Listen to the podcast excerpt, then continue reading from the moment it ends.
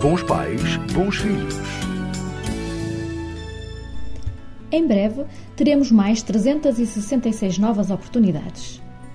Ao olharmos para a última semana do ano, pensamos nas oportunidades perdidas ou adiadas, mas também naquelas oportunidades que agarramos com toda a nossa força e com elas realizamos os nossos desejos.